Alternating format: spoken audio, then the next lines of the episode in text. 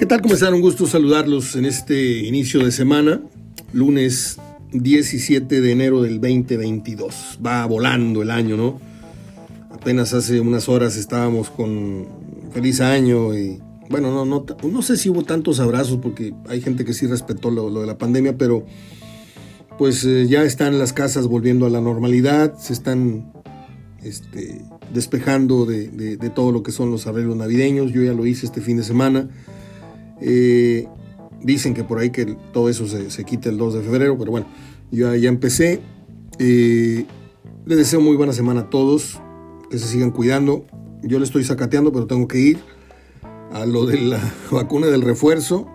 Máxime que la tengo aquí a tres cuadras, en una clínica que está aquí por Avenida Morones Prieto, a la altura de... ¿Se acuerdan ustedes dónde estaba el Tequila Sausa, el Salón Tequila Sausa?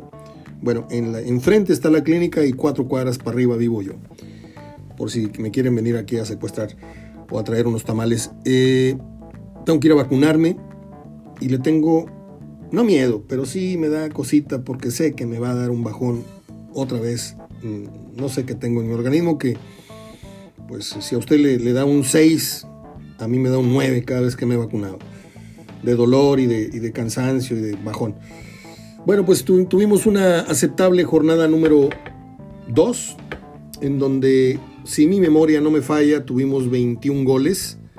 Y aquí les voy con Atlas San Luis 1-0, ahí va 1, Cruz Azul Juárez 1-0, ahí van 2, Toluca Santos 3-1, ahí van 5, 6, León eh, Tijuana. Bueno, a ver, déjenme hacer yo mi conteo en silencio para no estarlos ahí mareando. Son 4, 8, 9, 11, 12, 14, 17, 21. Exactamente, 21 goles. Pues no, no, es nada extraordinario, es la media del fútbol mexicano desde hace años en estos torneos cortos. Pero lo mejor es que hemos visto por lo menos tres partidos dignos de gastar una hora y media, dos horas frente al televisor. Hablo del Pachuca Guadalajara, que estuvo entretenido. Hablo del Querétaro Pumas, por la alegría con la que está jugando Pumas. Hablo de la gran exhibición que dio Necaxa ante un muy débil rival como fue el equipo de mm, señor Guede, que no le veo yo gran cosa eh, o no le veo futuro en Necaxa. Perdón si me adelanto un poco. El Toluca Santos también estuvo muy bueno, ya llevo cuatro. Y los partidos de mediano a bajo nivel fueron el Cruz Azul eh, contra Bravos, el Atlas San Luis. Mm, no sé si Tigres queda en mal partido o mediano partido como exhibición. Como resultado muy malo para Tigres. Pero hablo de ese entretenimiento que buscamos este, frente al televisor el fin de semana. Yo lo encontré, al menos yo lo encontré en el Toluca Santos, Pachuca Chivas, en el Monterrey Necaxa y en el Pumas Querétaro. No sé ustedes. Hoy tenemos la plática de todos los lunes con Juan Reinaloa y al final las efemérides, así es de que quédese porque esto es una hora de radio al estilo de HDF, hablando de fútbol. Hoy agradezco a mi amigo Gerardo Salinas Pola y su negocio Eres Fan de, que está en Facebook. Todo lo que usted quiera de las ligas más importantes, NBA, NFL, Liga MX, la Serie A, la Liga Española, todo. Banderines, eh, llaveros, bufandas, estadios este, para armar, no tiene 200 productos diferentes en su tienda, sí, me estoy quedando corto. Búsquelo en Facebook. También vaya a cenar al Merendero Food Truck, que está, como le, he dicho insistentemente, ahí yo voy y ceno. Eh, no he ido en estas dos, tres semanas por pandemia y por frío, pero he ido tres o cuatro veces y pretendo ir esta semana al Merendero Truck que está en Suazua y Washington. Es un, es un carrito blanco, no viene un carro así como de repartidor de pan bimbo así, pero dice merendero food truck en letras rojas. Y ahí Marcelo y Hugo, el chef Hugo Valencia, los van a atender, pero de lujo. Se cena delicioso. El tema de las enchiladas más sabrosas del mundo están en mi tierra, en el corredor comercial de la Plaza Morelos, sobre la misma acera de Sambors. Camina usted rumbo a Juárez, saliendo de Sambors, y a los 50, 60 metros va a encontrar usted, va a encontrar usted eh, el tradicional porque tiene muchos años en ese lugar y de hecho tiene otra sucursal por ahí en, otra calle, no sé si Aldama o no sé cómo se llama esa otra sucursal. Eh, pero yo les recomiendo que vayan a la, clásica, a la, tradicional que está sobre Morelos, mi tierra. Pídanse una orden de enchiladas con papas y después me dan las gracias. Y a mi amigo Francisco Esparza y a su, hijo, a su hijo Paco, que le ofrecen a usted los tablones para la presentación, para picar y presentar su carne asada en su, mesa, con el diseño, si usted decide, el diseño de rayados, de tigres, de los vaqueros de Dallas, que ayer les pusieron una madriza. Bueno, finalmente acortaron, pero los eliminaron en casa, qué vergüenza. Este, yo soy vaquero y, dejé de ver el partido porque tenía que ver el, fútbol, pero yo sabía que iban a perder, francamente. Y se lo dije a mi hermano una hora antes del juego. Le dije, oye, ¿cómo ves a los vaqueros? ¿Ganan? No, gana vaqueros, gana vaqueros. Le dije, yo creo que es San Francisco. No, no, no gana. Bueno, y al final no, no, no me quería ni voltear a ver. Eh, vamos con Juan Reinaloa y al final las efemérides. Comenzamos.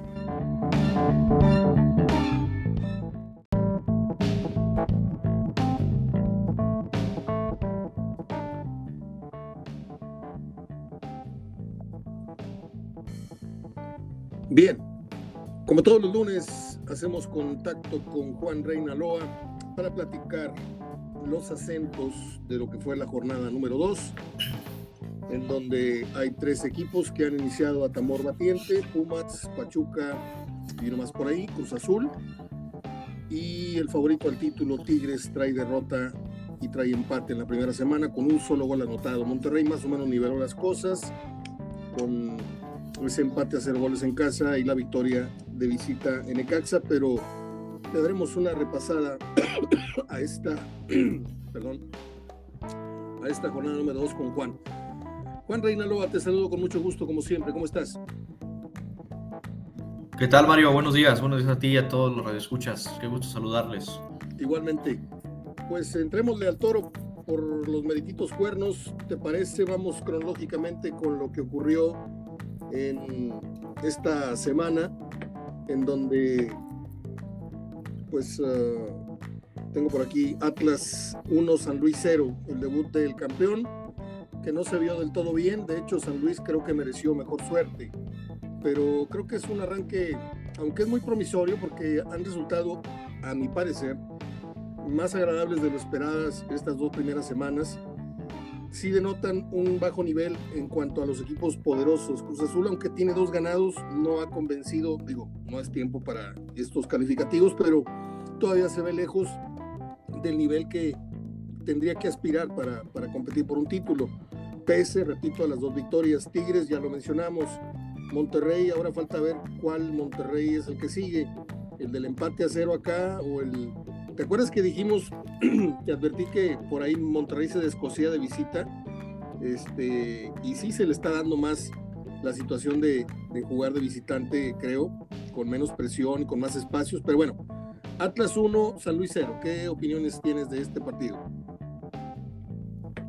Pues la verdad que el Atlas ya es un equipo que juega con el oficio, o sea, es un mismo estilo pragmático, lo hace ver que algunos resultados, eh, por más mal que se vea, los va a encontrar, porque realmente ha encontrado un estilo de jugar, no siguen un mismo patrón con el trato de pelota o que trate de agradar a la tribuna, sino simplemente apelar por un orden defensivo y ser lo más efectivo posible al frente y así lo demostró en el torneo pasado del título. Entonces, por lo del Atlas no es sorpresa que, que aún eh, gane aún sin convencer, entonces yo creo que así es ya un equipo que así se la va a llevar por los éxitos que venga con Diego Coca en el corto o, mediano plazo de aquí en adelante. Entonces, hasta cierto pero normal, ¿no? Que, haya ganado así, con la imagen que ofreció frente al San Luis. El Atlas gana con un gol de. Sí, con un autogol, perdón. Bueno, finalmente es un gol con autogol de Ramón Juárez del Castillo al minuto 64. ¿Qué calificación? ¿Viste el partido? ¿Qué calificación le pones? Yo, yo tengo por costumbre hacer un ejercicio muy somero si quieres, pero califico entre 6, 7, 8, 9, por ahí. Alguna vez habrá que calificar un partido con un 10, que es muy difícil, pero a este yo le puse un 7, 7 y medio.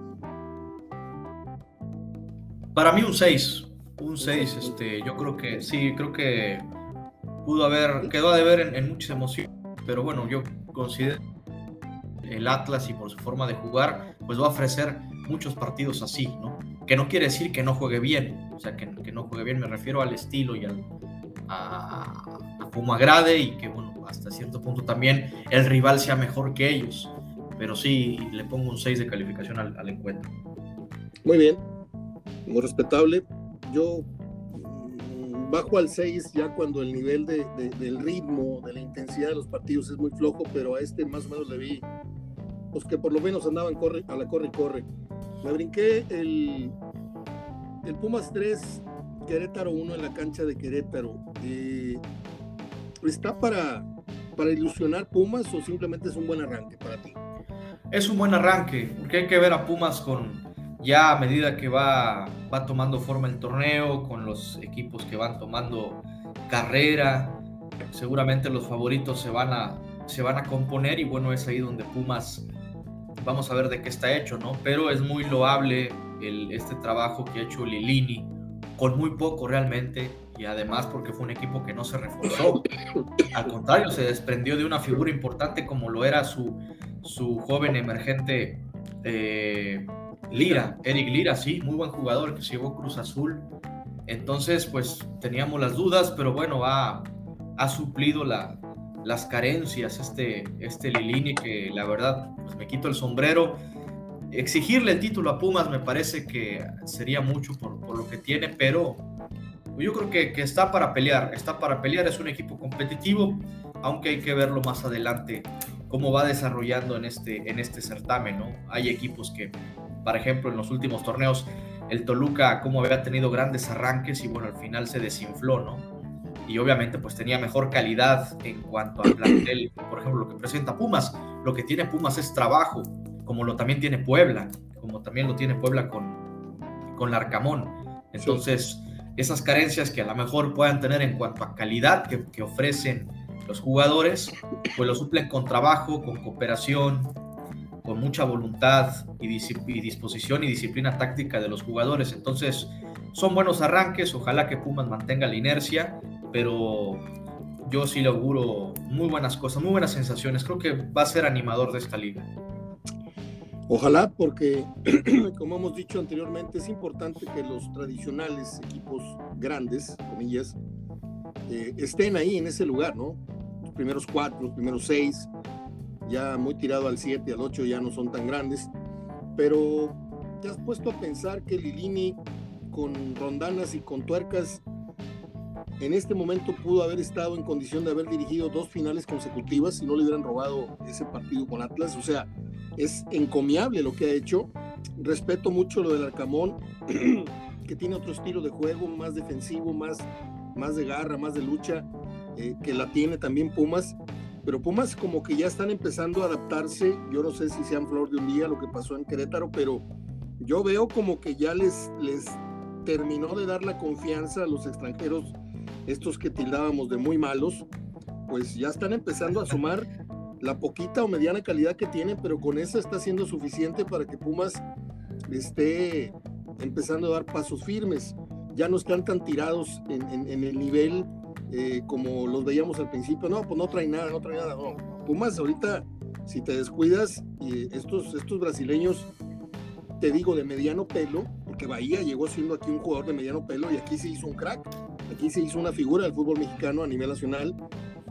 y no estoy pues prediciendo nada, este, pronosticando nada importante para Pumas en este sentido, pero se nos pasó a muchos eh, el, darle el, el beneficio de la duda en el tema de la adaptación. A lo mejor ya se están adaptando, a lo mejor Lini les está trabajando muy bien la cabeza, este, que ese es el, como bien lo dices, es el secreto de, de, Lilini, es el trabajo, trabajo, trabajo. Este, y a mí me, me, encantó ver eh, esa, esa, forma descarada de, de jugar de Pumas, porque cuando un equipo se anima a pegarle a la pelota de tan lejos es porque hay demasiada confianza ya de parte del técnico. Es ese, no la arriesgues, mejor juégala, no. Si te quieres animar, dispárale, dispárale. y cayeron dos muy buenos goles. Eh, Querétaro tuvo varias ausencias como varios equipos, pero creo que Pumas aprovechó, creo que seis ausencias de Querétaro, por ahí escuché. Sí, Sí, la verdad que acabas de dar un punto muy importante con lo de Pumas, un recurso que muy pocos equipos ya lo utilizan hoy en día, que es el tiro. Uno, uno piensa que, que, para tirarle de media distancia tiene que ser un especialista, un jugador que suelte la pierna, ¿no? Como en su momento tuvimos grandes especialistas como García Aspe, como Nacho Ambriz, como algunos otros eh, jugadores mexicanos, o Marcelino Bernal, ¿no? O, por ejemplo, bueno, yendo más atrás de los extranjeros, pues una especialidad también del gran Caviño.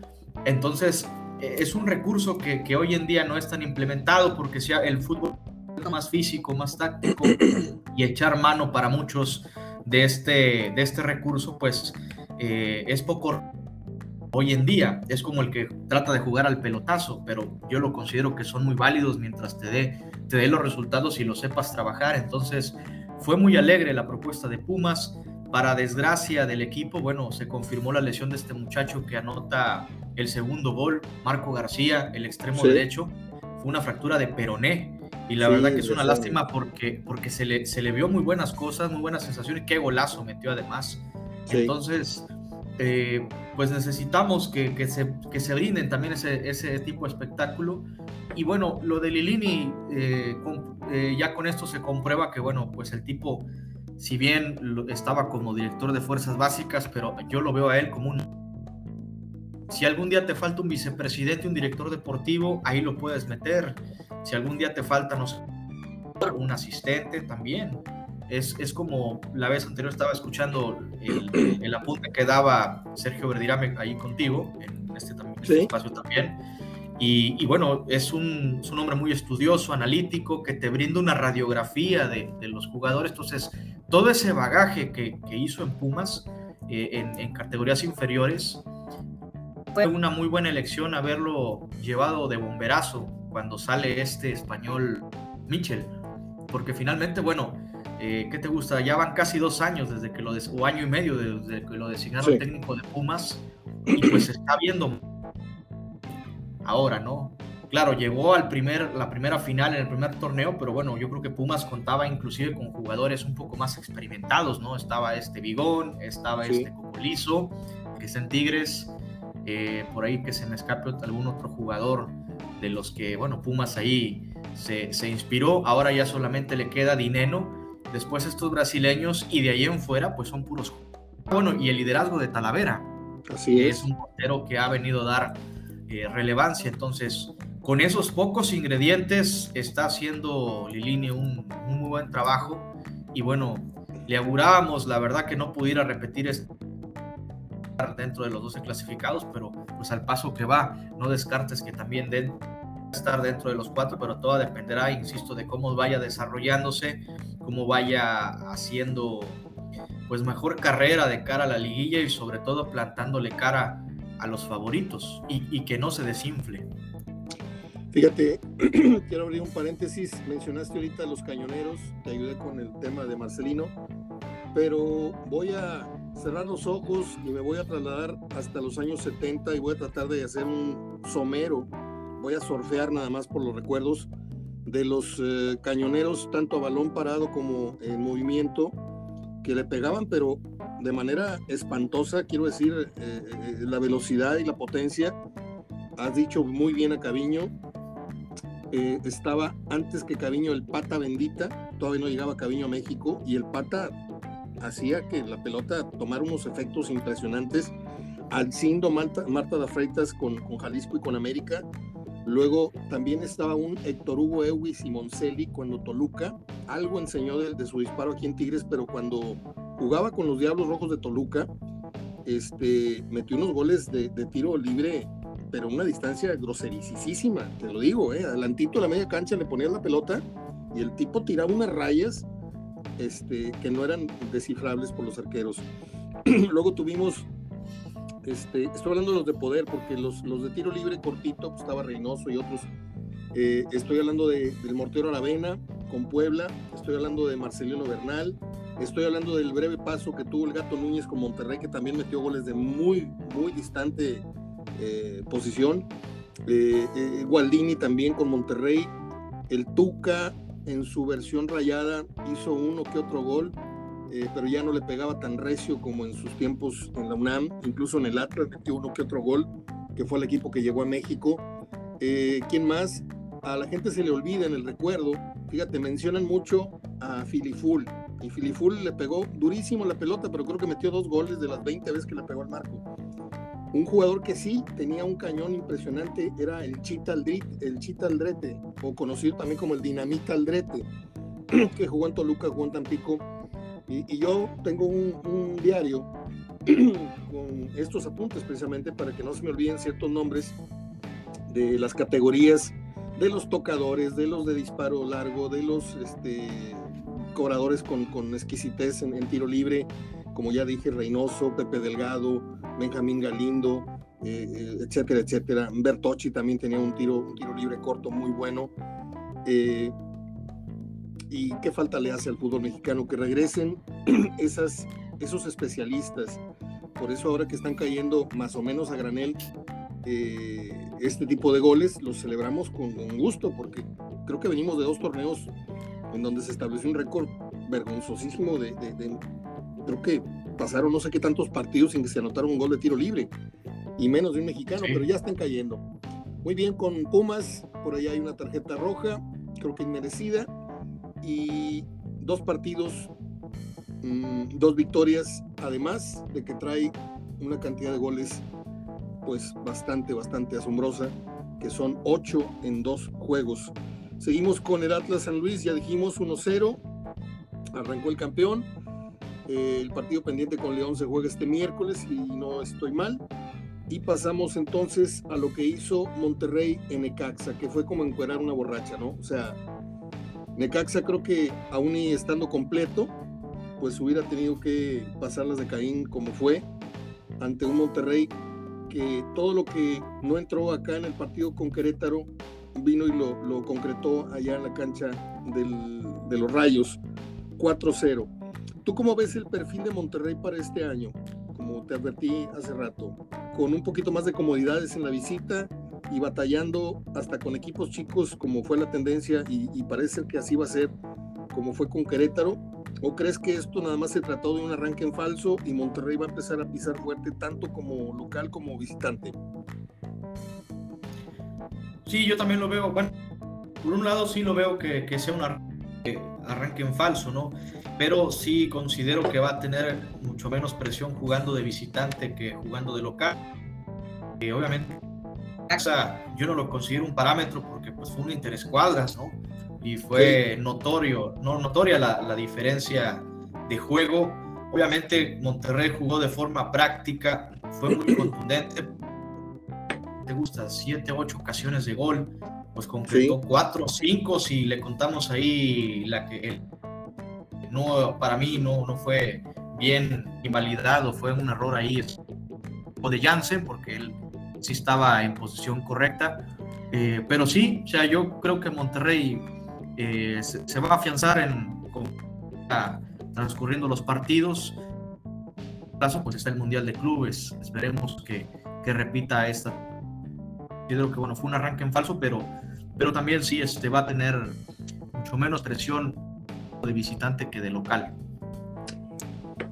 Va a ser importante, creo, Juan, eh, que Monterrey le gane Cruz Azul, porque si Monterrey vuelve a la incertidumbre de un resultado nulo, empate o, malo, una derrota en casa, así es como estarían tomando el avión rumbo al Mundial de Clubes. Y de otra manera, Monterrey habría empezado pues, dudando con el empate fácil y le ganas a este escuálido Necaxa y luego le ganas a Cruz Azul, que sea el inicio o no sea el inicio, ya le estás ganando un equipo de tu misma estatura. Y ahí emprendes el vuelo.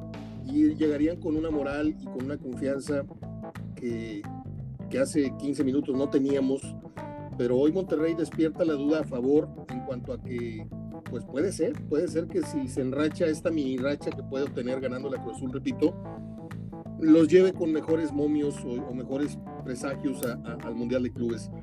Eh, ahorita más adelante, bueno, entre semana hablaremos de, la próxima semana, pero Monterrey 4, Necaxa 0. Creo que es la temporada crucial para Javier Aguirre, tanto en la liga como eh, obtener un resultado decente, al menos llegar a la instancia de Palmeiras y perderla peleando, no perderla como la perdió Tigres con, en, la, en, final y lo que tú quieras, pero no pasaron de la media cancha. Eh, seguimos con, bueno, pues también tenemos que hablar inmediatamente del, del Tigres Puebla, que pues aquí hay mucha tela de donde cortar. No quisiera irmele a la yugular a nadie, ni al piojo, ni, ni a ciertos jugadores, pero voy a tratar de ser eh, lo más mesurado en la crítica. Creo que no he visto ni un asomo de, de, la calidad, porque me dicen que se le ve muy buenas cosas. Yo la verdad, a Florence Tubán no he visto el por qué se pagó tanto por él. Ya pasó un torneo, vamos en dos semanas, ya hizo pretemporada y lo sigo viendo como un jugador que se integró hace 15 minutos al equipo. Eh, es evidente que Guiñac seguirá siendo importante que sea el referente en la cancha, el liderazgo, bla, bla, bla, pero ya, ya no está para jugar 60, 90 eh, minutos.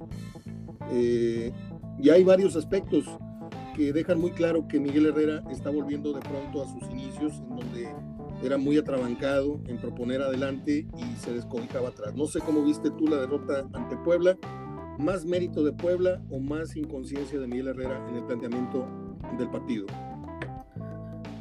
Yo, eh, hay que darle mérito también al Puebla, pero evidentemente creo, creo que Miguel Herrera también ha dejado mucho que desear en los dos esquemas que ha presentado, tanto contra Santos y, y contra Puebla. Obviamente el esfuerzo en el primer tiempo que tuve mejor frente al Santos. Contra Puebla lo vi perdidísimo y algunas decisiones que tomó, como por ejemplo, de arranque a Sebastián Córdoba eh, junto a Rafael Carioca, un jugador que pues no te ofrece como la que tiene, como la que tiene Vigón. Entonces, Córdoba pues en ese en esa situación, en esa situación también salió abuchado por la afición es un jugador que no le, ha, no le han encontrado todavía ¿no? en dónde pueda encajar. Entonces, eh, volviendo también al Juan que mencionabas, es obviamente también un jugador que no, no que la cifra que pagó Tigres pues es exorbitante, al menos en el salario, ¿no? Porque el jugador llegó con cero costo en cuanto a ficha, pero en cuanto al salario pues no está rindiendo la tercera parte ni la quinta parte de lo que, de lo que desembolsa o lo que invierte Tigres por él. Es, yo creo que Miguel Herrera va a volver a echar mano de la línea de, de cinco o tres defensores centrales y, dos carrileros, porque el torneo pasado también cuando comenzó así de forma dubitativa, hasta que echó mano de esa línea de cinco fue cuando encontró el equilibrio. Hoy, por ejemplo, por haber traído a este muchacho Angulo, eh, se le buscó más como carrilero izquierdo, yo creo que lo va a tener que habilitar como, como defensor o tercer defensor central, porque pues bueno, ya se te va Salcedo, ¿no? Que no deja de ser también una pieza por ahí estelar que tenía el equipo, pero sí el arranque ha sido malo, no se le ha visto forma Tigres, inclusive si me dices que este equipo disputó la semifinal del torneo pasado, pues no parece, pareciera que Tigres eh, lo hubieran eliminado a las primeras de cambio porque pues cómo se le fue de las manos o se le ha de las manos eh, lo, que, lo que había presentado, cómo cerró el torneo pasado, quitando el juego de vuelta frente a León, pues a estos dos encuentros que, que ha tenido de arranque en este, en este certamen. Salcedo, ¿qué te pareció el tuit de Salcedo una hora antes del partido? ¿Te, te habla de alguien que está metido, en el, concentrado en el juego? ¿O, o qué? ¿Qué me dices de Salcedo que creo que ya es oficialmente jugador del Toronto. ¿Qué tanto le va a hacer falta a Tigres? Se desprenden de calidad, pero se estabilizan en disciplina. Eh, ¿cómo, ves tú este hueco que deja grande, mediano, chico? ¿Y qué es lo que se espera para la suplencia de, de Salcedo? ¿Qué sabes?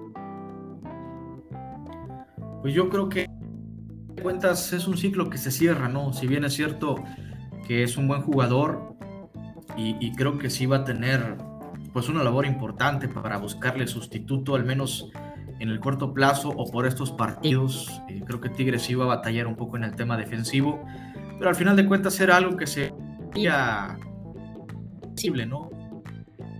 Sobre todo también en el corto plazo y, al final del torneo se, podía también haber ido, entonces ya era una relación más de...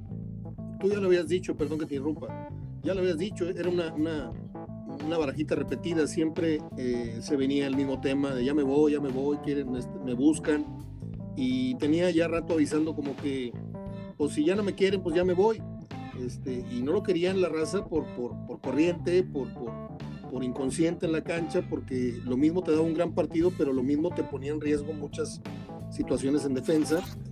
Eh, y era, como bien dices, un, un strike cantado, ¿no? Su salida, finalmente que se da. Sí, sobre todo, digo, no dudamos de su calidad. El chavo tiene calidad, pero creo que su cabeza la tenía en otro lado. Ahorita traen el tema de que, según Tigres, no de Toronto. Pero bueno, yo creo que ya el jugador está más forzando, presionando para que la directiva lo deje salir. Y yo creo que a Tigres le conviene cualquier oferta que, dé Toronto, porque si no se le va a ir gratis. Se le va a ir gratis este, el siguiente torneo, como el, lo que le pasó. Eh, creo que fue con Pacho Mesa, bueno, que, que, se lesionó y al final, bueno, se terminó yendo gratis el jugador. O, o, en el caso de Jürgen Damm el año anterior. Y, bueno, por, por lo del liderazgo, pues es que yo creo que el jugador también, a veces creo que ese liderazgo no se daba cuenta el propio Salcedo lo bien que le podía hacer al equipo y se metía en polémicas baratas. Entonces, yo creo que es un buen tiempo para que haya dado un paso al costado, que le vaya bien. Eh, creo que Tigres por un momento lo va a extrañar, pero no dudo que busquen un sustituto que lo pueda inclusive mejorar, eh, que lo pueda superar. Él llegó sustituyendo a Juninho, no, obviamente yo creo que no, no le llegó, pues no fue ni la mitad de lo que fue Juninho, aunque creo que sí le sacó un apuro, sobre todo poniendo orden defensivo o, dándole esa frescura en la defensa que posteriormente le ayudó a Tigres para conseguir su último campeonato de liga, que fue la primera, el primer torneo en el que llegó, llegó ya comenzado, ¿no? En aquel clausura 2019. Sí. Creo que deja, deja buenos números, deja buenas sensaciones, pero pudo haber sido más. Yo creo que pudo haber tenido un lugar en la historia del equipo, mucho más grande de lo que logró, este, pero creo que su actitud, su personalidad no, no lo dejaron. Entonces, sí se desprende Tigres de un jugador importante, pero creo que era ya necesario porque, pues, eh, insisto, las polémicas que ha traído, no sabemos más adelante qué pudiera, qué pudiera haber acontecido, ¿no? También con su, con su mismo estilo de juego, con su personalidad. Eh, y ahora, bueno, pues está en la búsqueda de un nuevo defensa central. Creo que con lo que tiene puede ahí más o menos sobrellevarlo con trabajo, pero pues Miguel Herrera no se caracteriza por, por parar.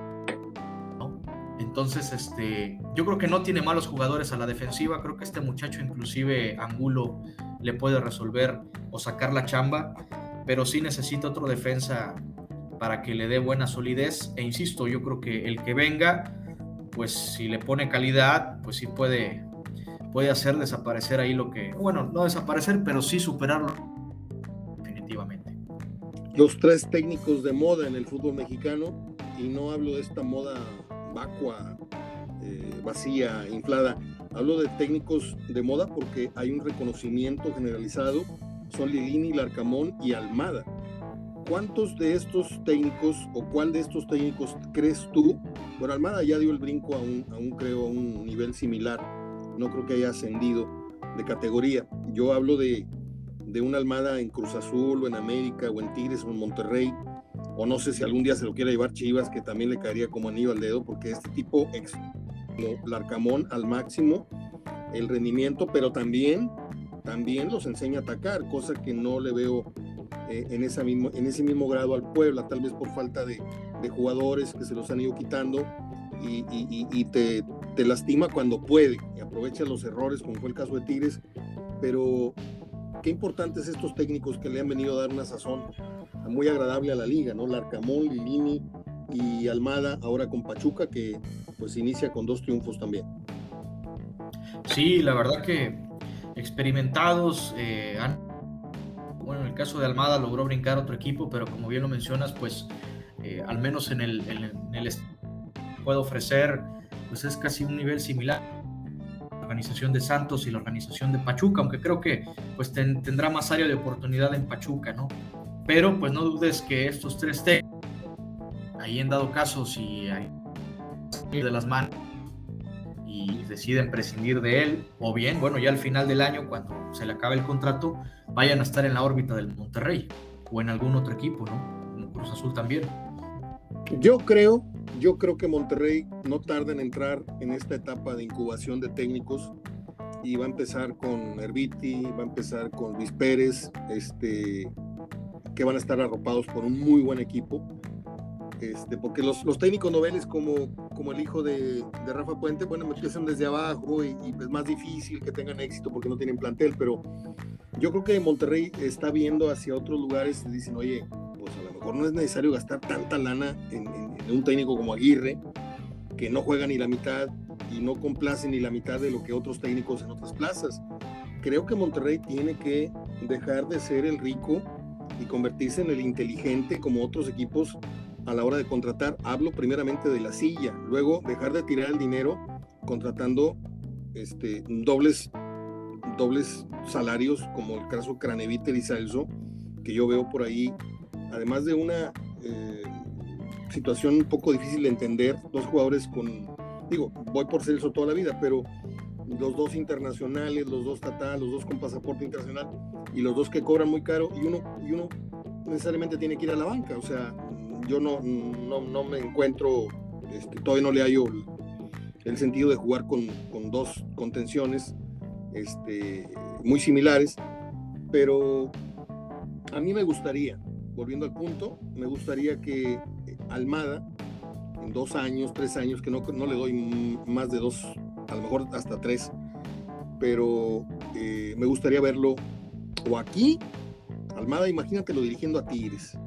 Y no estoy corriendo a Miguel Herrera, pero Miguel no creo que haga muchos huesos viejos acá. Yo creo que Miguel regresa a la, Ciudad de México tarde o temprano a picarle la cresta a la América dirigiendo a Cruz Azul o qué sé yo incluso en Chivas. Chivas le puede ofrecer un dineral un día para que vaya y, y trate de levantar el, el orgullo de, de, ese equipo.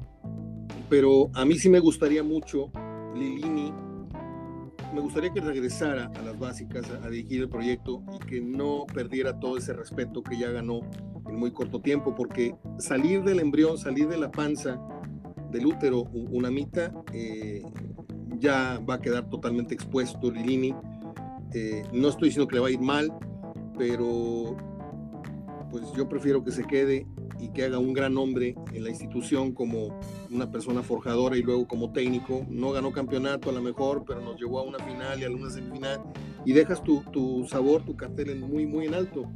En cambio, si empieza un recorrido por otros equipos, pues a lo mejor no le van a tener la misma paciencia, lo van a correr en una jornada 6, etc. No sé si me, si me explico, Juan.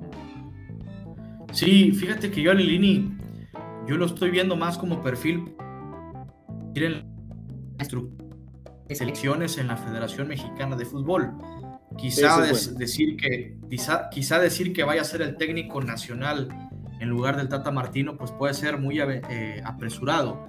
Pero uh -huh. imagínate que sea una especie de manager que le des la encomienda de que, bueno, Lilini, tú hiciste este trabajo, ya está en Morelia, inferiores, en Pumas, bueno, pues ahí compusiste, ¿no? La cantera y está volviendo ahí a, a, rendir frutos. Ahora te lo llevas a la Federación Mexicana que meta orden en todas las divisiones para poder eh, llevar un proyecto de aquí de corto plazo al 2026, pero obviamente pues te puede dar para mucho más.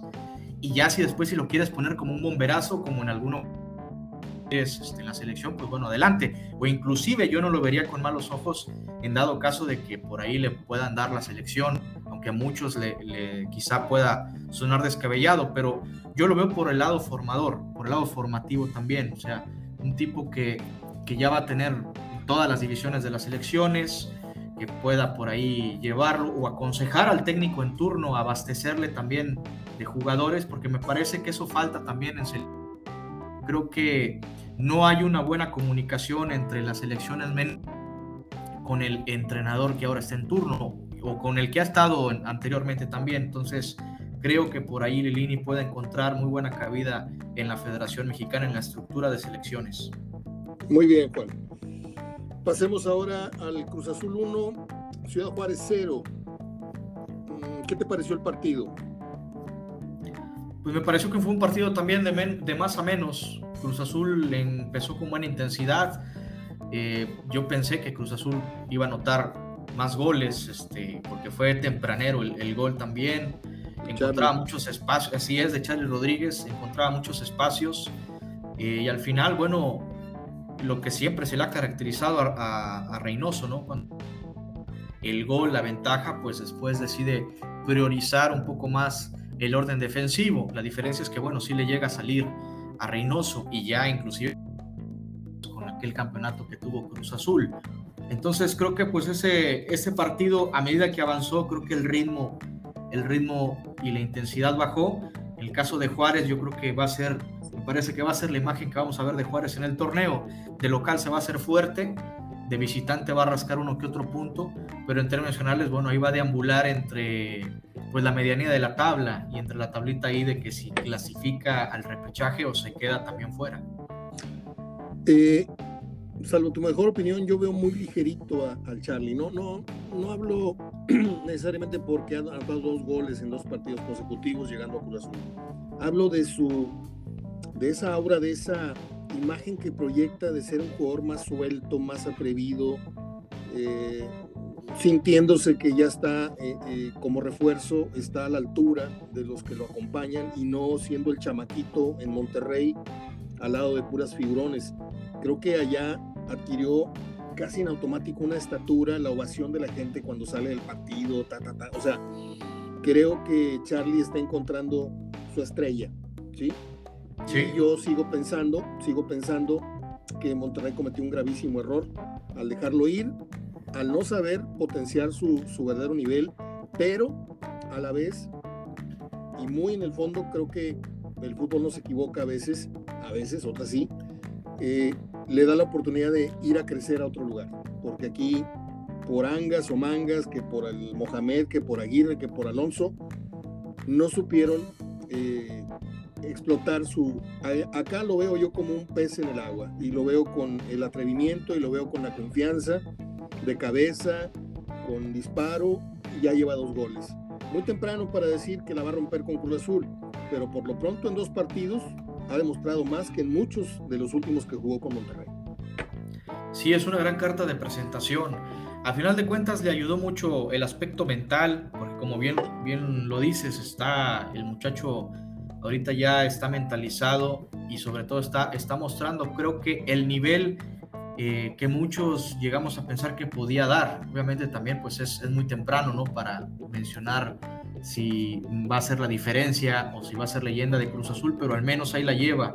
Y la principal diferencia es que en el Monterrey, bueno, pues era más un recuperador en su rol de, de peón, mediocampista todoterreno, y acá en Cruz Azul pues está llegando más atrás del delantero y, está finalizando las jugadas y, y, es donde le está permitiendo descubrir su olfato goleador. Y eso es una muy buena noticia, pues, no solo para Cruz Azul, sino también para la selección mexicana, que ahora necesita de generación de juego.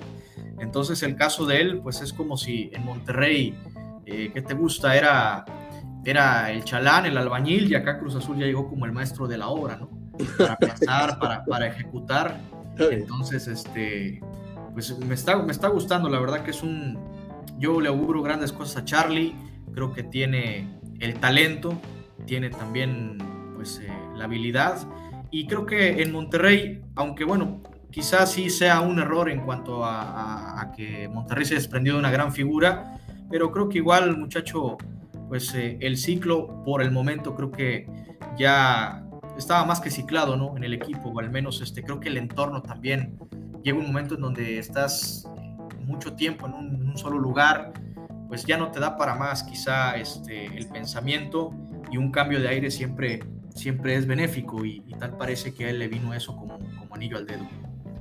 Muy bien, partido que no vi, aclaro, Tijuana 1, León 1. ¿Tienes alguna referencia de esto? Pues fíjate que también estaba viendo el partido de Cruz Azul, ese no, no lo vi del todo, simplemente lo estuve siguiendo por los marcadores. Eh, yo esperaba que León ganara, al final de cuentas Cholo saca el empate. Y bueno, pues León comenzando un poco también ahí este, el torneo de manera difícil, ¿no? Ahora le toca recibir al Atlas en esa espinita clavada por, por, la final. Pero bueno, creo que León, a medida de que vayan transcurriendo las jornadas, pues va a volver a tomar el nivel que le conocimos el semestre pasado. Muy bien. Entramos a la recta final con los últimos dos partidos. Toluca 3, Santos 1. Toluca le da la vuelta a un partido, pero, pero, hay que decir que si bien es cierto, eh, por ahí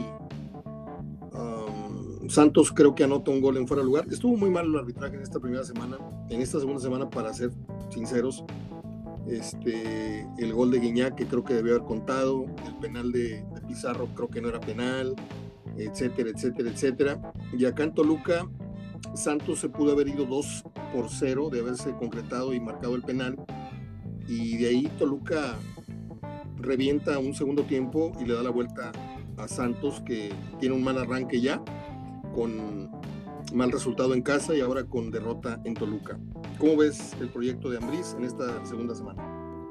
Pues fue un bálsamo esta victoria. Qué bueno para él que se le dieron las cosas porque pues la afición se metió duro con él, la afición del Toluca a principios de semana o la semana anterior cuando se llevó esa escandalosa goleada e impensable frente a los Pumas rectifica un poco porque mete de inicio a Leo Fernández, le responde con gol el muchacho. Entonces yo creo que ahí va, va a ser el eje fundamental de, su proyecto, ¿no? Ya se dio cuenta que, que también Leo acepta el desafío y el dedo con la afición del Toluca, con la afición escarlata. El caso de Santos, fíjate Mario, tuvo el 2. Ya llegó un momento ya, este, ¿qué te gusta? Minuto 70, más o menos 65, donde Santos, Santos tuvo una jugada con el Mudo Aguirre que se le estrella al portero a Luis García Palomera y después otro muchacho que también está haciendo bien las cosas, Jordan Carrillo, que juega de interior por izquierda, también por ahí tuvo un disparo que pasó cerca y, y, tuvo el empate y bueno, posteriormente viene el 3 por 1 del Toluca con una muy buena volea, un muy buen gol que anotó Rigonato. Muy bien. Estaba checando porque no, no, no encuentro los apuntes. Ah Canelo, Alexis Canelo. Y, lo metió. Estaba checando cómo nos había ido en, cómo nos había ido en, los, en los pronósticos. ¿Cuántos atinaste tú? Yo atiné a tres, si no me equivoco. A tres. A tres o cuatro. Al ratito te digo, lo que pasa es que tengo tantas agendas, uno las tengo para efemérides, otras tengo para estadísticas de fútbol, otras al ratito veo, pero yo, yo creo que sí le pegué como unos, a unos cinco. Este, fui con Monterrey, fui con Atlas, le fallé al de Tigres, le pegué al de Cruz Azul, creo que por ahí le pegué al de Tijuana, le pegué al de Toluca y... Yo también fui al de Tigres, este, también fui con... Te estás cortando, creo. Si me estás hablando, creo que se está entrecortando. Terminamos con el Pachuca 2, Guadalajara 1. Un estate quieto a las chivas, Juan.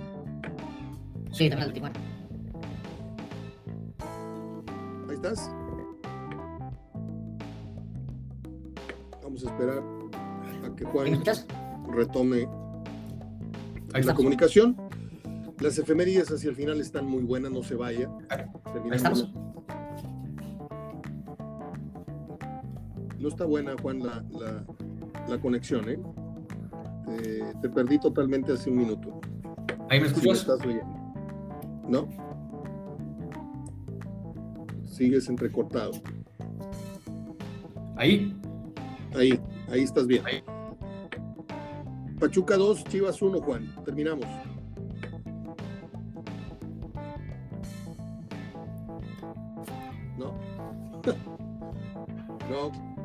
Que sí y luego se corta. Verdirán me fue empate de Querétaro con Monterrey. Ahí estamos. No, fue empate de Querétaro con, con Pumas le falló. Fue empate de Monterrey Necaxa, le falló. Le pegó al de Atlas, le falló al de Tigres, le pegó al de Cruz Azul, le pegó al de Cholos, le pegó al de Toluca y le pegó al de Tuzos. A ver, háblame. Ahí, ahí estamos. A ver. ¿Sí me escuchas? ahí, ahí, ahí, y te escuchas muy bien. Y luego ya empieza a hablar y se entrecorta. Eh, te he preguntado tres veces. Pachuca 2, Chivas 1. Buen partido.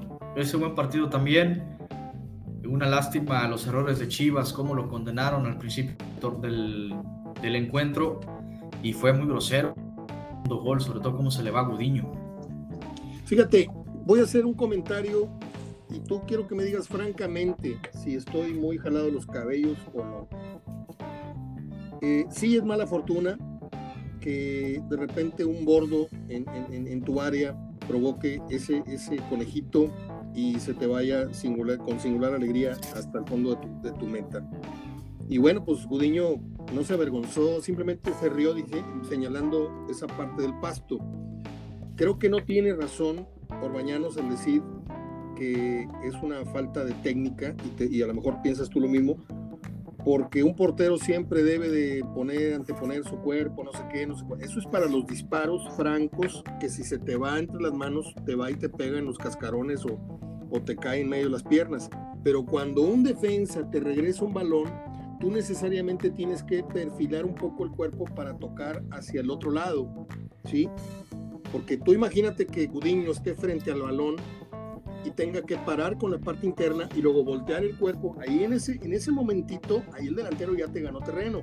Entonces, de 100 porteros a los que les vas a regresar el balón, 99 reciben con un leve perfil hacia el lado derecho si están recibiendo del lado izquierdo el balón tocan con la parte interna y le dan otro curso, a lo mejor un toque anterior al, definitivo o de primera van y la largan hacia el defensa que tienen en su sector derecho. No sé si me estoy explicando. Lo que sí, lo que sí es que en mis tiempos el portero analizaba muy bien su área. Ya no les permiten poner esas marcas en el área, en el área chica, en donde rayaban a la altura de cada palo, hacían así con el tachón, y, y, a la altura del poste derecho hacían un rayón con los tachones, y luego hacían otro, y luego ya, ya esa amonestación por, por dañar el terreno de juego. Pero sí tienes tú en la pisada previa a la cancha, Juan, porque los jugadores pisan la cancha una hora antes del partido, llegan al estadio, dejan su maletín en el vestidor y lo primero que hacen es reconocimiento de cancha. Oye, si yo soy el portero, déjame ver cómo está mi área. No me vaya a pasar esto que me pasó. Y siento que ningún arquero, exarquero, comentarista, no comentarista, afamado, no afamado, nacional, local, nadie lo comenta. Nadie lo comenta. Es menester del portero salir y barrer el patio de su casa primero, que es salir a pisar firme. Si hay algún bordo ahí, tú lo, lo pisas, tú si hay un, pedazo de pasto medio flojo, tú lo, lo, lo, amacizas, etcétera, etcétera, etcétera. Sé que es muy desafortunado, sé que se vio muy mal, pero no hizo su chamba previa al partido, es mi opinión de Gudiño, Juan. No, antes no había, es más, no había ni pasto, había un sector pelón en el área chica, entonces pues muchos porteros, muchos porteros tenían en el TEC, yo me acuerdo que se dañaba mucho el área chica, eh, en los 80 el, el, universitario era un poco más cuidadoso, pero bueno, también, también tenían ahí sus, sus, eh, sus épocas donde... Yo tengo, pues, tengo videos, tengo videos, perdón Juan, tengo videos del universitario en donde tiene, tiene sus zonas con tierra, medio campo, un poquito el área, el área grande, el área chica, no sé si era el desgaste por los juegos de la, del universitario de los Tigres, pero también llegó a tener épocas de, de, un campo de juego digno de una fábrica, o sea, pedazos con pasto, pedazos con tierra. Sí, también yo creo que pues no se priorizaba el pasto, ¿no? O, lo hacían a como Dios daba a entender, o a como cuidaban el jardín, ¿no? el jardín de, de tu casa o o el del patio o el del vecino. Entonces no había tantos cuidados excesivos como por ejemplo hoy lo exigen los estándares de la liga. Pero bueno, también hay sus prietitos en el arroz como la cancha ayer del Hidalgo. Eh, el, el, Nemesio 10 también llega a tener ahí sus pedazos pelones que como bien lo mencionas, los jugadores pues no, da, no, no deben echar en saco roto y pues deben de salir, y más los porteros, a tratar de, de estudiar la zona. Y bueno, pues ayer eh, también, o sea, tiene mucho que ver también con la técnica, sobre todo, y ahí te das cuenta que no es un, no es un portero que, que regularmente se le dé el juego con los pies. Muy bien. Porque yo también esperaba que, que, por ejemplo, en lugar de esperar la pelota, saliera un poco más y la atacara con, con, los pies, o sea, le diera mayor fluidez al, al, partido, como por ejemplo lo hace Nahuel Guzmán, que eso sí lo tiene muy bien estudiado el portero de Tigres, aunque bueno, a veces sí se avienta unos, o se ha aventado sus errores, pero me parece que ha sido más desacierto él en sus decisiones al momento de despejar que al momento, por ejemplo, de la técnica de salir a jugar su área. Pues ahorita me han de estar rayando el disco dos o tres que, que escucharon mi comentario, pero yo les digo una cosa. El portero la única misión que tiene previa a un partido es revisar el área donde va a trabajar, donde va a pisar, en donde le van a tirar. Eso lo vi que lo hicieron 100 porteros en mi adolescencia, en mi niñez. Llegaba Quintero, salía a la cancha, salía el Pepe Ledesma, salía Tení Caballero, salía el Pajarito Cortés, salía, no sé, Miranda, salía Armando Franco, salía todos los porteros que vi, Nacho Calderón, Rafa Puente, todos le daban una escaneada, lo caminaban de lado a lado su área chica y donde veían que había una protuberancia, la pisaban. Y a mí nadie me lo cuenta porque yo lo vi a cuatro metros estando atrás de la portería. Entonces, se han perdido muchas cosas, Juan muchas cosas. El oficio del delantero se ha perdido, se ha perdido el disparo de media distancia, se han perdido los exquisitos de, tiro libre, se han perdido los extremos, se han perdido hasta la fragancia y, la elegancia en los uniformes. Ahora son un, montón de anuncios caminando. El balón dejó de pertenecer a, ese... A ese mítico olor a balón de cuero y ahora te encuentras que son pelotas de plástico, que lo mismo se mueven para un lado que para otro. La técnica de los porteros al salir de puños, prefieren meterle el manotazo a mano limpia así, que, que meter los nudillos. Antes el portero salía y le pegaba con los nudillos y como lo he dicho 100 veces, la ponía hasta casi medio campo. Hoy el portero no sale con esa confianza porque sabe que si no le pega con esa parte de, la mano, pues la puede dejar rifada en, el área. Pero en fin, te voy a dar unos datos ya para concluir nuestra plática ganados en dos partidos son Pumas, Pachuca, Cruz Azul. Estos son datos de Gerardo Gutiérrez, Villanueva y su página Goles y Cifras. Eh, los equipos que tienen hasta el momento seis puntos, como lo dije, son Pumas, Pachuca, Cruz Azul. Eh, cuatro puntos Monterrey, Puebla, tres puntos Guadalajara, Atlas, Juárez, Toluca, un punto América, León, Santos, Tigres, Querétaro y Tijuana y sin puntos San Luis, Mazatlán, que por cierto, Marco Fabián, ¿sabías? apunta para Mazatlán, creo que ya está dada la noticia. Eh, jugadores con dos goles o más en el torneo. Rogerio de Oliveira, Oliveira, dos goles, Ángel Saldívar, dos, Carlos Rodríguez, dos, Diego Rolán, dos y Nicolás Ibáñez también dos tantos. Eh, goles anotados por equipo, Pumas 8, Chivas 4, Monterrey 4, Pachuca 4, Cruz Azul 3, Puebla 3, Toluca 3, Juárez 2, Santos 2, América, Atlas, León, Necaxa, Querétaro, Tigres y Tijuana un gol y San Luis y Mazatlán en ceros. Eh, goles recibidos, Atlas va en cero, Cruz Azul en cero, Monterrey en cero, América ha tomado un gol, lo mismo que León, Pachuca, Puebla, Pumas, Chivas tiene dos en contra, Bravos dos, San Luis tres, Mazatlán tres, Gallos ha aceptado tres, lo mismo que Tigres, Tijuana y los que más son Santos con cuatro adentro, Necaxa con seis y Toluca con seis. Termino con las tarjetas amarillas. Querétaro tiene una, Chivas 2, Mazatlán 2, América 3, Atlas 3, León 3, Monterrey 3, Tigres 3, Pachuca 4, Santos 4 y empiezan los más indisciplinados que son 5 para Santos, Cruz Azul con 5, Tijuana 5, San Luis 6, Necaxa 6, Pumas 6, Toluca 6, 8 para los Bravos de Juárez y 8 para el Puebla, Juan.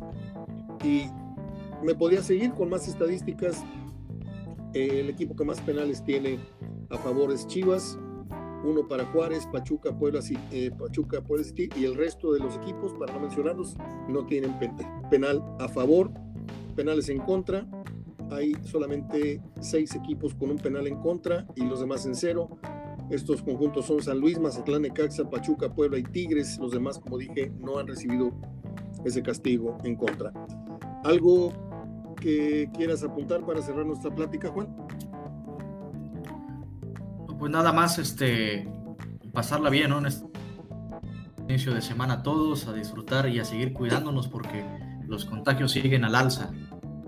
Está brava la cosa. Bueno, pues hoy vamos a ver a, bueno, Rayadas ganó ayer, creo que ganó en, el estadio de las Pumas, de las Pumitas, o como se les diga. Este, y hoy entran en acción las, las tigresas, ¿no? Yo no sé si tú les quieras decir Amazonas, pero para mí la versión femenina de los tigres es tigresas, punto. Eh, así es de que vamos a hacer apuntes, vamos a hacer nuestras publicaciones y vamos a estar muy atentos de esta nueva temporada femenil. En este caso habrá otros partidos, pero el énfasis estará, o la atención de un servidor estará en lo que hagan las felinas que no tengo. Ah, van con Chivas, ya me acordé, van con las, la versión femenil de El Guadalajara. Te mando un abrazo, Juan. Estamos en contacto lo mismo miércoles que el viernes. Ahí como andes de tiempo, yo te, te consulto para ver si echamos otra platicada el miércoles. ¿Te parece? Claro que sí. Gracias. Te mando un abrazo. Gracias. Igualmente, saludos.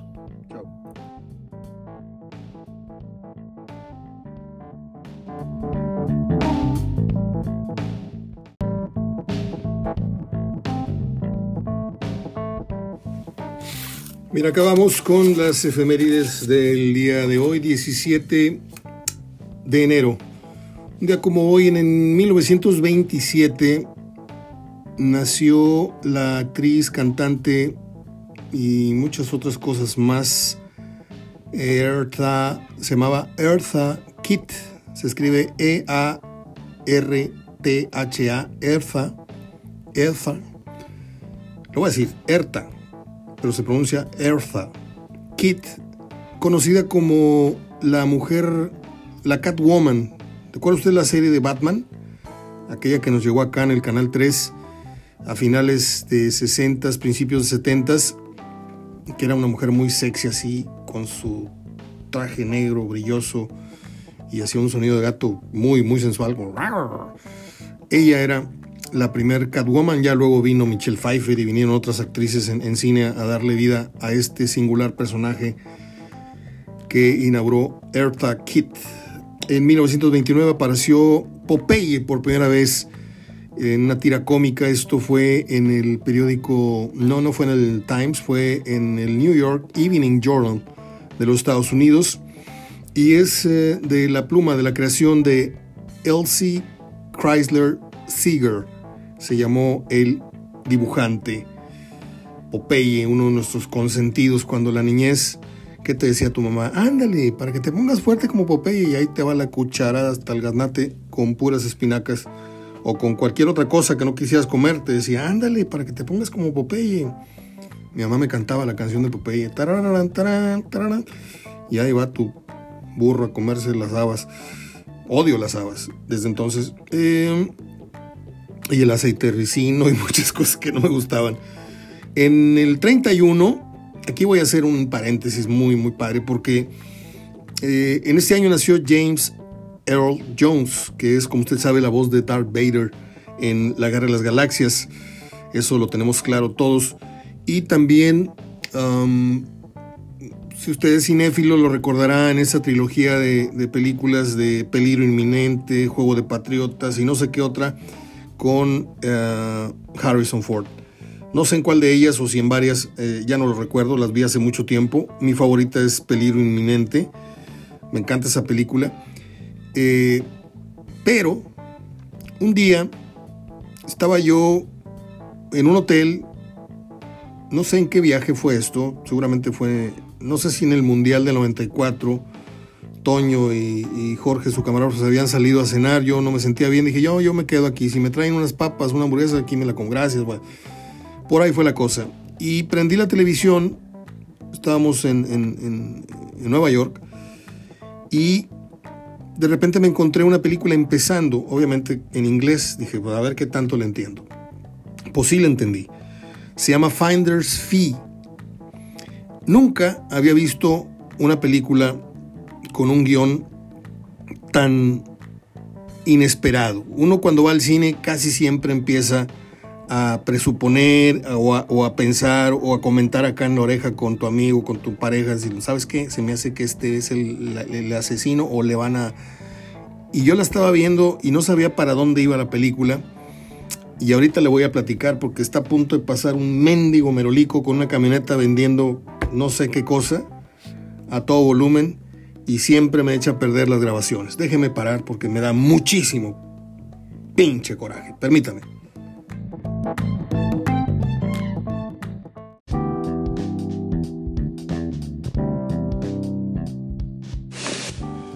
Hay dispensa en el exabrupto, pero yo sé que la cosa está muy difícil, yo sé que todos queremos salir a ganarnos el pan.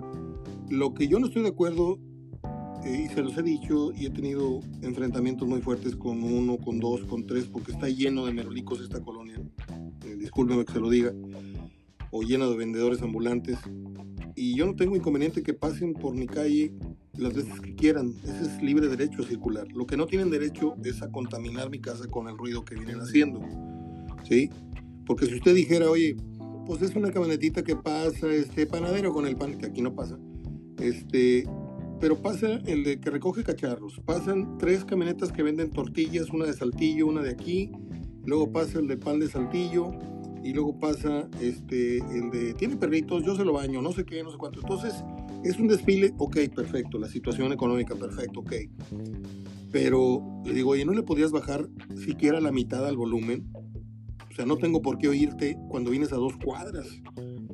Yo trabajo en esto y en esto y en esto y tu trabajo está echando a perder mi trabajo y no se vale. Entonces ha habido dos, tres así casi bajándonos de la camioneta, casi el chavo y yo, este, pues como quiera nos arreglamos.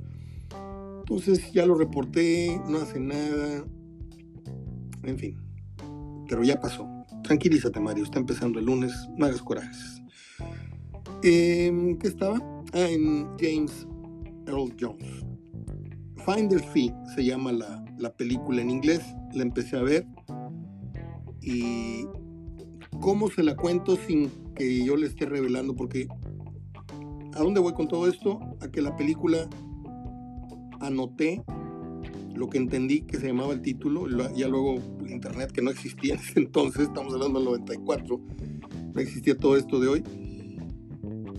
Luego me reveló el nombre correcto, Finders, de, los que encuentran, luego otra palabra, Fee.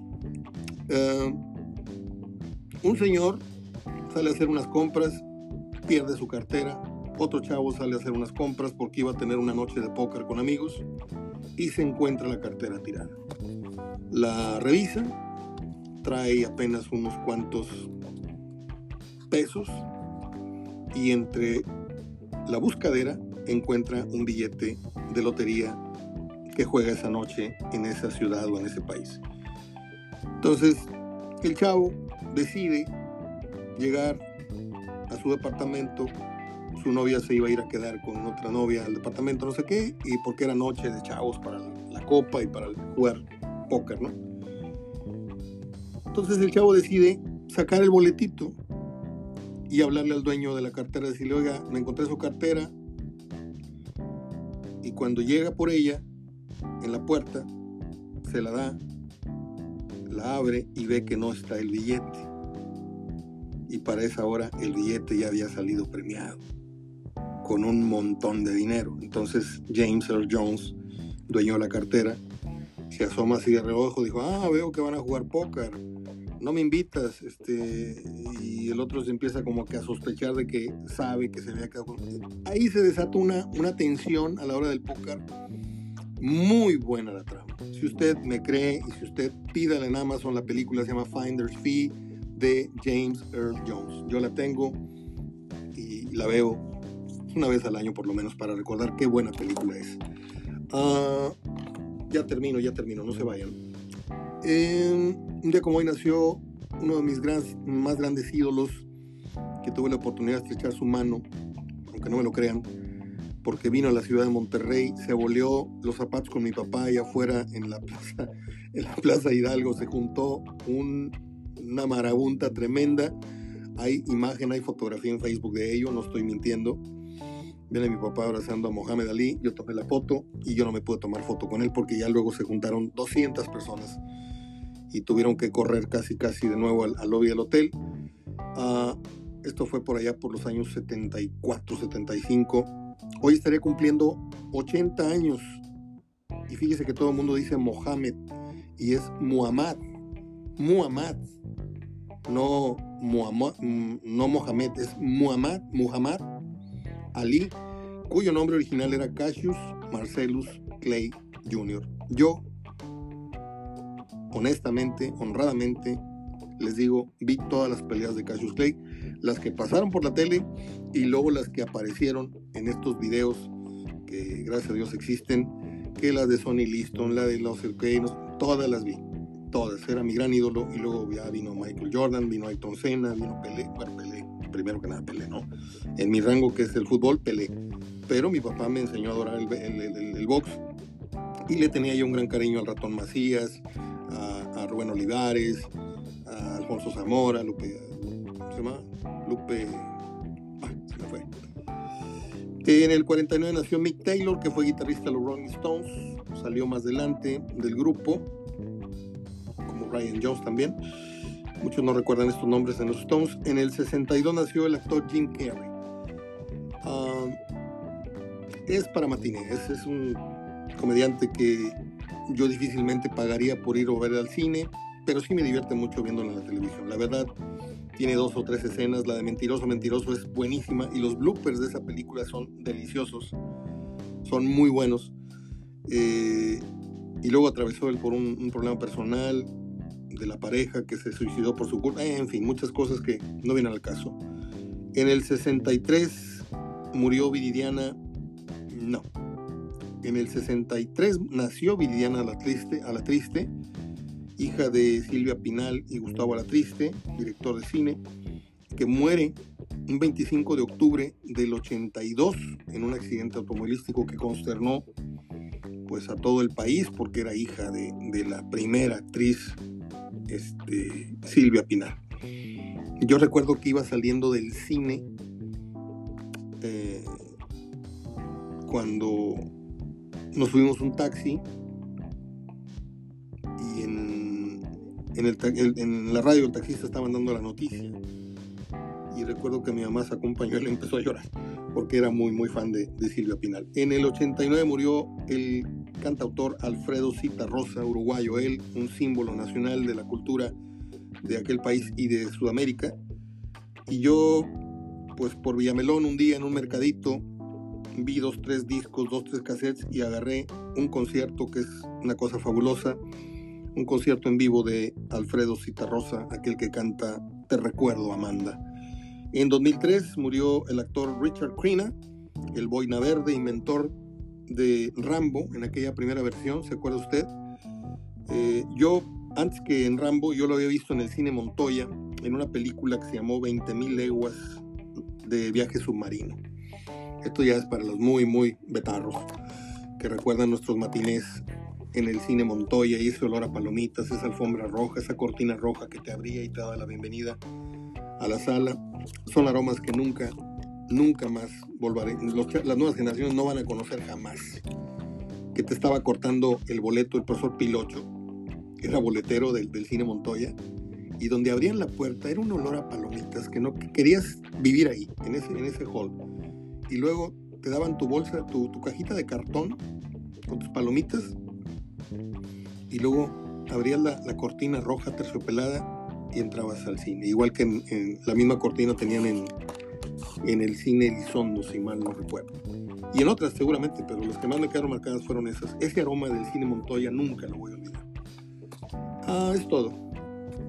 Hemos platicado con Juan Reinaloa, hice corajes, les puse las, las efemérides del día, se las puse a la orden y Mañana viene Sergio Verdirame, como todos los martes, a hablar de fútbol con todos ustedes. Soy Mario Ortega. Les dejo un gran, un gran abrazo de gol. Gracias por el apoyo que me están dando. Ustedes saben quiénes son. Y a los que no saben de qué hablo, al ratito los contacto a ver si me echan la mano. Porque necesito mucho de la ayuda de todos ustedes. A cambio, a cambio mi trabajo. Abrazo, gracias. Hasta mañana.